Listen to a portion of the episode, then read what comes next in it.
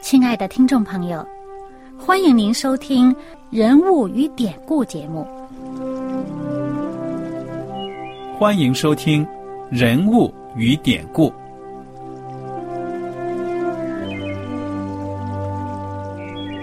听众朋友们，当你读圣经的时候，不知道有没有过这样的想法？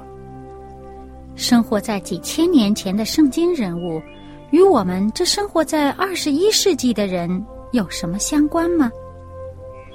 那些古时候缔造了历史的伟人们，只是些令我们感叹而望尘莫及的对象吗？那些败坏了品德的小人和有负圣托的失败者，难道只是为了让我们嗤之以鼻吗？在这个人物与典故的节目里，我和小燕将与大家一起，通过圣经中的人物和他们的事迹，看看我们能从他们的故事中得到哪些启发，以便用正确的态度来对待我们每天所面对的生活和挑战，共同奔走天国的旅程。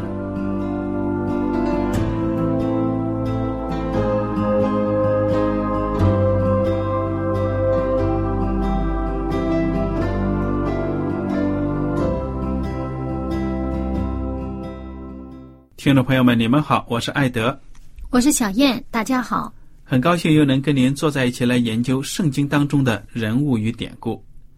我们上一讲呢，学习到了这个约翰福音第九章所记载的耶稣基督行的一个神迹，耶稣呢治好了一个生来瞎眼的人。那么这个神迹呢，对顽固不化的犹太人来说呢，他们认为。不算什么，他们更看得见的呢，是耶稣竟敢在安息日活泥医治人，这是干犯安息日的。于是呢，有些人就说了：“耶稣啊，你肯定不是来自上帝的。”嗯，他们认为呢，这耶稣不尊重上帝的圣日。嗯哼，其实呢，是他们自己把尊重上帝的圣日给束缚住了。给给限制了很多很多的人为的增加的一些东西，并不符合上帝的旨意。对呀。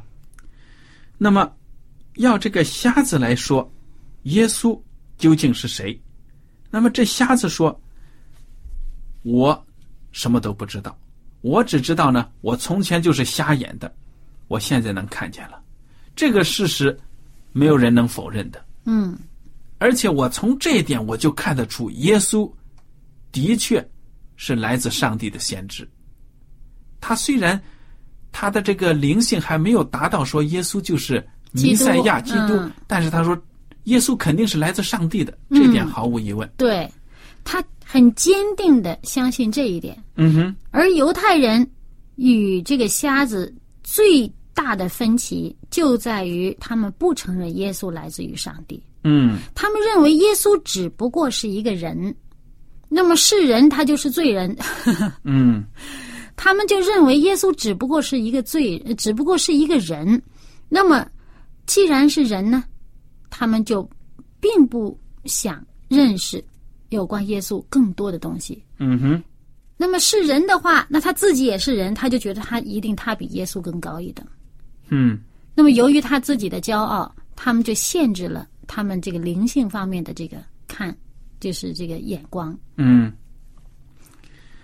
好的。那么，其实这个故事呢，我们上一次嗯还可以有更多的分享。嗯，对呀。我们比上一次还可以有更多的分享。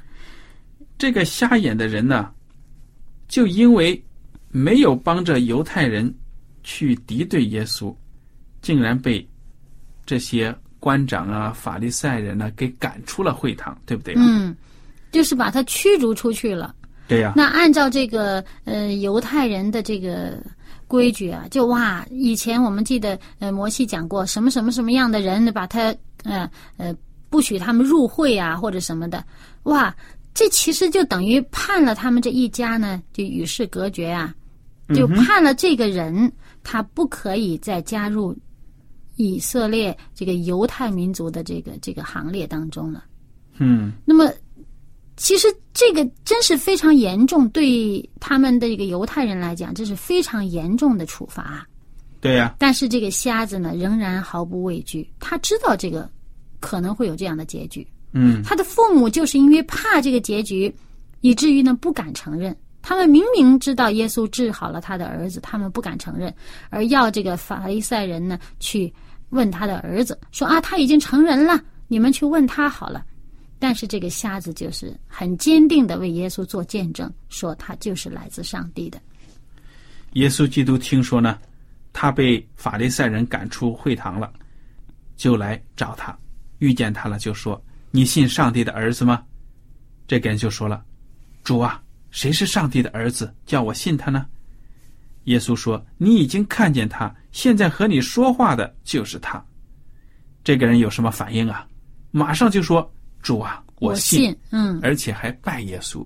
嗯我觉得这个人呢，经历了上帝奇异的恩典，真的是刻骨铭心呢。嗯虽然没有什么高深的神学教育，没有受过这样的教育，出身又卑微，从小都是瞎眼，说不定就是文盲，根本就可能就不认字儿，哪受这过教育？怎么可能认得字啊？对呀、所以你看到那些法利赛人顽梗不不化呀，就是不认耶稣，偏偏这个瞎眼的又卑微，没有知识，就通过上帝的大能就认识到耶稣是上帝的儿子。而且呢，这个瞎眼的人呢，他为耶稣做见证啊，他其实对耶稣知道的不多，但是他知道多少，他说多少，嗯而且他这个坚信呢，非常的，他这个信呢，非常的牢固，信心非常的牢固，就是因为他亲身经历了，他亲亲身体会了，那么他愿意为耶稣而站立。那么，其实上帝要求我们的，也不是说要我们哈、对上帝有多么高深的认识，多少高深的这个神学的呃知识，才可以为耶稣做见证，才可以传福音。不是的，我们知道多少就可以说多少。嗯哼，我们对上帝有多少的体会和认识，我们就可以与人分享。就像这个瞎眼的这个人，他认识到耶稣是从上帝来的，他就斩钉截铁的告诉人：“我坚信这个耶稣就是从上帝而来的，因为不是从上帝而来的，他做不了这些。”嗯那么，当他为耶稣做这样的见证的时候，那些法利赛人呢，被他驳的呢哑口无言了，竟然就要踩他一脚，还要再踩他一脚，就说你全然生在罪孽当中，还要教训我们吗？嗯哼，他自己不明白上帝的道，还要再去把这个刚刚接受了耶稣是基督的人呢，还要再把他打击一下。嗯就用这种传统观念去打击他，那么这个瞎眼的人肯定心里面就是很难过。嗯这一下子是本来挺高的这个热情呢，可能就会受一些打击，受一些。那么耶稣马上来到他身边，耶稣一听说他被赶出会堂，就马上来到他身边。所以我们要知道呢，当我们信上帝的时候，有一些人可能也会受到周围的压力，受到别人的打击、嘲笑，嗯，甚至有一些比以前更多的这个压迫。嗯哼，那么，在这种情况下呢，我们要知道，人可以夺走我们的面子，夺走我们的这个地位，夺走我们的一些什么优越的条件，嗯但是夺不走我们在主里面的新生命。嗯，耶稣会兼顾我们，对呀、他知道我们所受的一切。我就认得一个医生，那个在呃，医生呢是在呃九月份呃呃五六月份的时候呢来听这个布道会。那么在九月份的时候呢，他就开始固定的去教堂啊，来教堂每个星期都来听到啊，来参加安息日学课这个讨论呢、那到了十一月的时候呢，他就是挣扎的很厉害，因为他享受喜，享受喜呢，但是由于他自己开诊所嘛，那么他就挣扎了，我这个安息日呢，这个诊所要不要开门呢？嗯我安息日是医治人呢，还是怎么样啊？还是我究竟应该怎么做啊？那后来他在十一月的时候呢，他就决定我诊所不开门了，不开门呢。但是呢，他在安息日这一天是生意最好的一天，嗯，就是绝大部分的客人，起码有一半的客人都是在安息日时候来。嗯哼那么他如果安息日不开门呢，就很多很多这些病人就会离开他。呃那么他当时的挣扎在哪里呢？就是说，其实他有人有病有需要找他，他都会治，只不过他就常就是事务性的这种呃。事务性的这种开门呢，他就不开门。你打电话找他，如果有急业、有需要、紧急，他都会去帮忙的。有手术，他都会去。但是呢，就是这个开门他就不开了，就诊所就诊所就那一天就不营业这样的。嗯，但是周围的这些医生朋友们呢、因为他还是很有名的一个医生，那这些医生朋友们呢，就也有一些是基督教的，那么他们就背革他，认为这个医生你是不是呃信了什么邪教啊？嗯。你怎么会这样呢？那主耶稣也医治人呐、是主耶稣也医治人呐、嗯哼。这个医生也医治人，人在这个特需要的时候他会帮助的，只不过他不做这种事务性的这种安排，这样。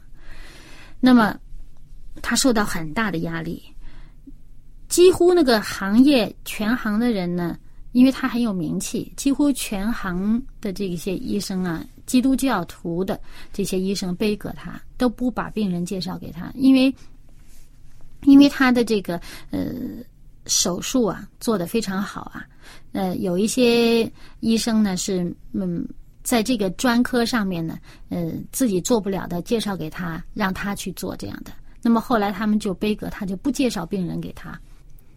但是由于这个医生他自己也有呃亲人呐、长期住院的，呃，也有这个嗯，他有诊所啊，也也要需要维持啊。那么几乎到了就是很艰难，生活很艰难的地步了。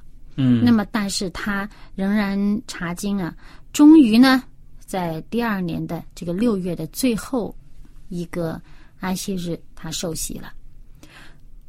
哎，这是上帝的恩典呢、嗯哼他我是从来没有见到一个人，就是实实在在身边碰到的人啊，在他决定要受洗之前，就是承受这么大的压力。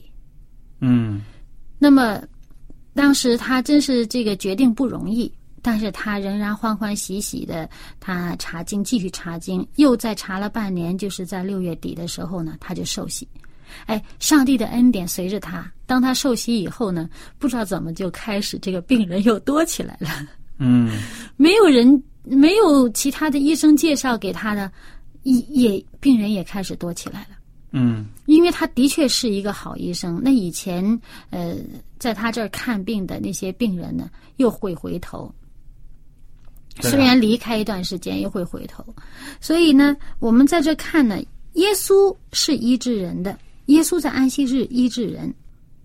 但是耶稣医治人呢，他不是作为一种谋生嗯工作的一种这种条件。嗯，耶稣医治完全是一种人道主义的。看对方的需要。对了，所以你提到的这个问题，我也有另外一方面的一个观察啊，就是在美国呢，我就看到一些教友，他们本身呢是从其他的国家移民到美国去的，本身的国家呢都是比较贫穷一点，这些教友呢非常的吃苦，哎，都去读护士啊，结果呢，因为护士在美国比较好找工作，嗯哎，找到了工作之后呢，常常都在安息日去工作。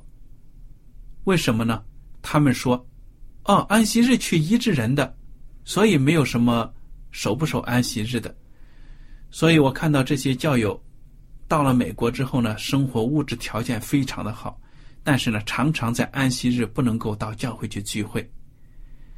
那么，他们用这个理由，我认为呢，其实他们是误解了耶稣基督，嗯。因为他们把这个这是他们本职的工作，常常排班都排在安息日，而且安息日的时候你值班，因为周末没有人愿意上班的时候呢，你的工资比平时要多一点五倍，嗯。所以他们就是要么上夜班，要么就是在周末呢拼命的做工。我我觉得呢，你说我这是医治人，的确不错，你帮助了工作当中帮助了很多人，但是你每一次每个星期差不多都是排在安息日这样子来上班的话，你就已经把它当成是一种正常的谋生谋生的一种工作的一种条件，对不对呀、嗯，而不是说呢，单纯的是人道主义。不是为了这个荣耀上帝的名，呃，医治人的需要，帮助人的需要。有的甚至就是要求，就说：“哎呀，把我排在夜间，排在安息日啊、周末了，工资高一点。刻意要求。”对了，这就不好了。我自己认为呢是不太好，因为你毕竟安息日这一天不能够到教堂去敬拜上帝，那么跟其他的弟兄姐妹相处的时间也少，团契就没有了。嗯这其实影响自己的灵命的。的确，我也看到很多人呢，到了美国之后，就是哎呀，拼命的工作赚钱呢、买房子啊什么的，却疏忽了跟上帝的亲近。那么，同样呢，我也看到一些护士，我们的教友，他们呢，在安息日的时候，由于离不开有人叫他们，他们要去做工啊什么的，他把这一天的收入都是捐给教会的。嗯完全不是为了谋生才去工作的。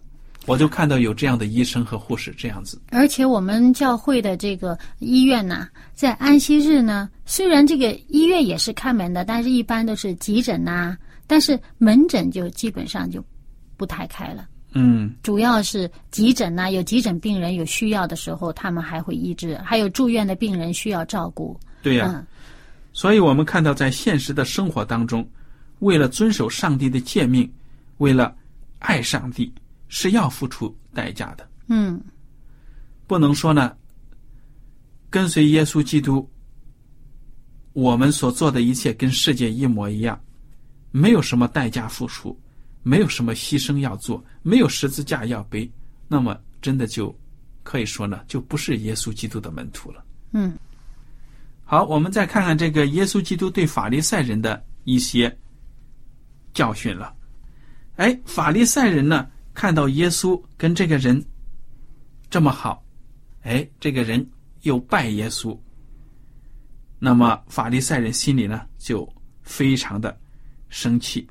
嗯，耶稣还说了一句话，他说：“我为审判到这世上来，叫不能看见的可以看见，能看见的反瞎了眼。”嗯，其实这些法利赛人马上就想到，你这话是不是说我的？对呀、他们就说了：“难道我们也瞎了眼吗？”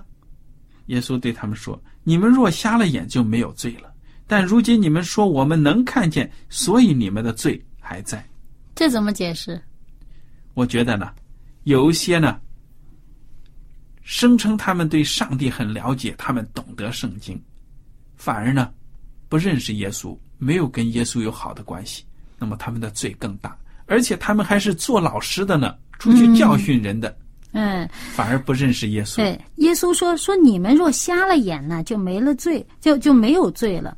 哎，其实我们记得圣经上还有一句话呢，就说人在蒙昧无知的时候，上帝并不见察。就是俗话不是也说吗？不知者无罪哈。其实不是上帝不追讨罪，而是呢，上帝是以人所知道的真理来审判人的。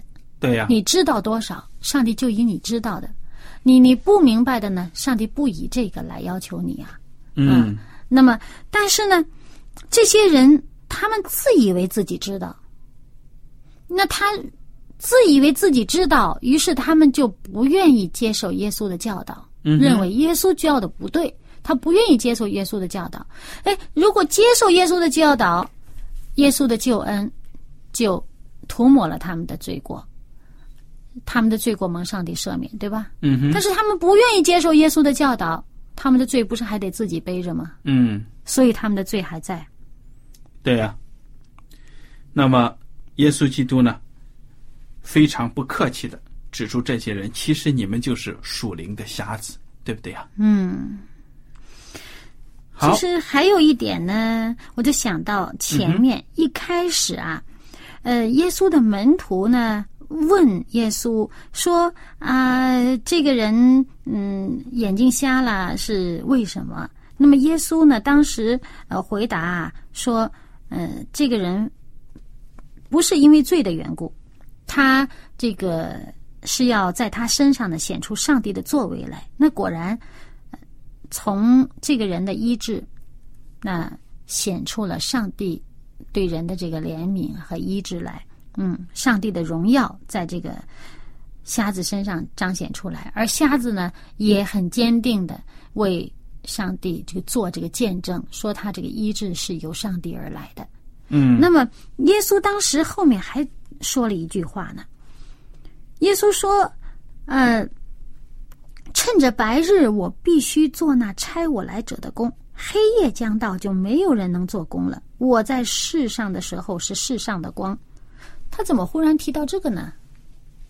我想这句话呢，也是再次预示着呢，他离世的日子呢，已经越来越近了。所以，耶稣基督也是趁着机会呢，更多的救人，行神迹，让人认识到呢，他就是上帝所派来的基督。嗯，我想有这个原因了。而且从这个瞎子的这件事情上，也的确让更多的人认识。你看这件事情，呃，瞎子的邻居呀、认识他的人，哎，很惊讶，很诧异，哇，生来瞎眼的被医治了。他们认识到耶稣的特别，嗯哼，他们会好奇耶稣是谁。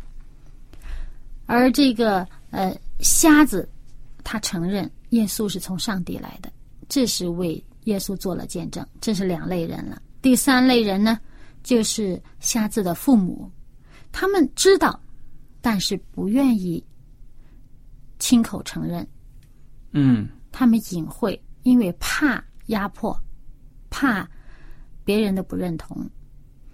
另外一批人呢，就是法利赛人，他们坚决的拒绝，不肯承认，嗯哼，而且还不准别人承认。你们谁承认了，我就压迫谁。嗯这四类人，其实我们有时候想想，我们自己属于哪一类人？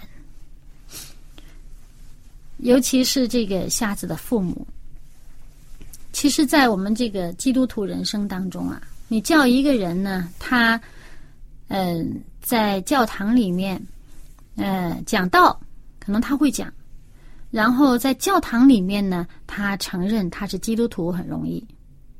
可是，如果他到了回到了自己生活当中，回到工作的场所，让他再认他是基督徒，有的时候往往他所做的与他这个心里面的就是不太相符，嗯哼，因为人很可能会迫于压力啊，不敢承认。就连这个使徒彼得，在压力之下，都曾经有三次不认主啊。嗯，所以这个为主站立啊，的确是不是一个很简单的一个口号，对不对啊？对，你像我们生活当中，我们认识耶稣，我们接触耶稣的这个道理真理啊，也会有大概这么四类的这个反应啊。嗯一个是很诧异，就像这个瞎子的邻居们很诧异，哎呀，见到人家基督徒的见证，觉得哎呀很惊奇，很好奇。嗯哼，那么会不会有进一步的反应呢？会不会有进一步的这个认识呢？嗯，但愿呢，我们愿意顺从圣灵的带领呢，有追求真理的心，就对这个耶稣会有更深的认识。嗯那么还有一类呢，就是顽抗、顽固的拒绝、对呀、固执己见、说什么抵挡到底，再有证据，我就是看不见，我就是不相信，对不对？这是反映出他内心的这种高傲固执。其实，当人一个人有智慧啊，他就是比较开明的态度。嗯，你一个新的理论或者一个新的认识，他以前不知道的，他的开明的去研究、去看一看，究竟是不是可信、可接受的。嗯哼，可是你作为真理来讲，当他研究的结果就是会他相信这是一个真理。那么是谬误的话，也会因为你更多的认识而发现它是谬误，就远离它，对不对？嗯，那而不是一开始我就坚决反对，只要跟自己不一样的，只要跟自己固有的想法不同的，我就坚决反对，抵抗到底，这就不是很明智的做法。嗯哼，那么第三种反应呢，就是，哎，我我心里边相信啊，我我觉得你这是对的，但是呢，我就不认，就好像这个瞎子的父母似的，我不敢认，因为迫于压力，迫于这个呃周围人的这个认同性，我不敢认。那么其实我对这个瞎子的父母呢，我有一点点保留的意见，就是说呢，也许他们在心里面呢，当然承认耶稣是基督，他们之所以这样回答呢，也是有一种智慧的。哎，如果从我的嘴里讲出去，你们要逼迫我什么？反正我的儿子他是成人，他的确是经过了这个证言呢，你们不信我，对他人家自己亲口说不定这也是上帝给他们的一种智慧。嗯，那个人的见证呢，你很难辩驳掉的。我本人就是亲自经历的见证人呐，对对，所以我觉得也可能是他们的一种嗯。这种智慧了。可是，如果这个见证发生在我们身上，我们是不是会迫于压力而闭口不言呢？这我们就要小心了。对啊、嗯另外一个呢，就是好像这个瞎子本人，他承受了上帝的恩典，他就亲口讲述，亲自为耶稣做见证，愿这个荣耀能够归于上帝，而不是归给人。嗯哼，对呀、其实我们知道呢，上帝真的明白我们任何人心思意念。嗯那么在审判的时候呢，上帝当然根据他的智慧来断定我们。很多情况呢，我们也只能是凭着我们自己的分析呢，在这里面就是想一想。但是真正我们的目的就是希望大家都能够有勇气为耶稣呢做美好的见证。嗯，也不要轻易去论断别人啊。好，我们今天的节目呢到此就结束了。您如果有什么问题和想法，欢迎您写信来。艾德和小燕呢，感谢您今天的收听，愿上帝赐福你们。我们下次节目呢再会。再会。喜欢今天的节目吗？若是您错过了精彩的部分，想再听一次，可以在网上重温。我们的网址是 x i w a n g r a d i o 希望 Radio，或是找旺福村也可以找到。记得把好东西介绍给您的朋友，与他一起收听。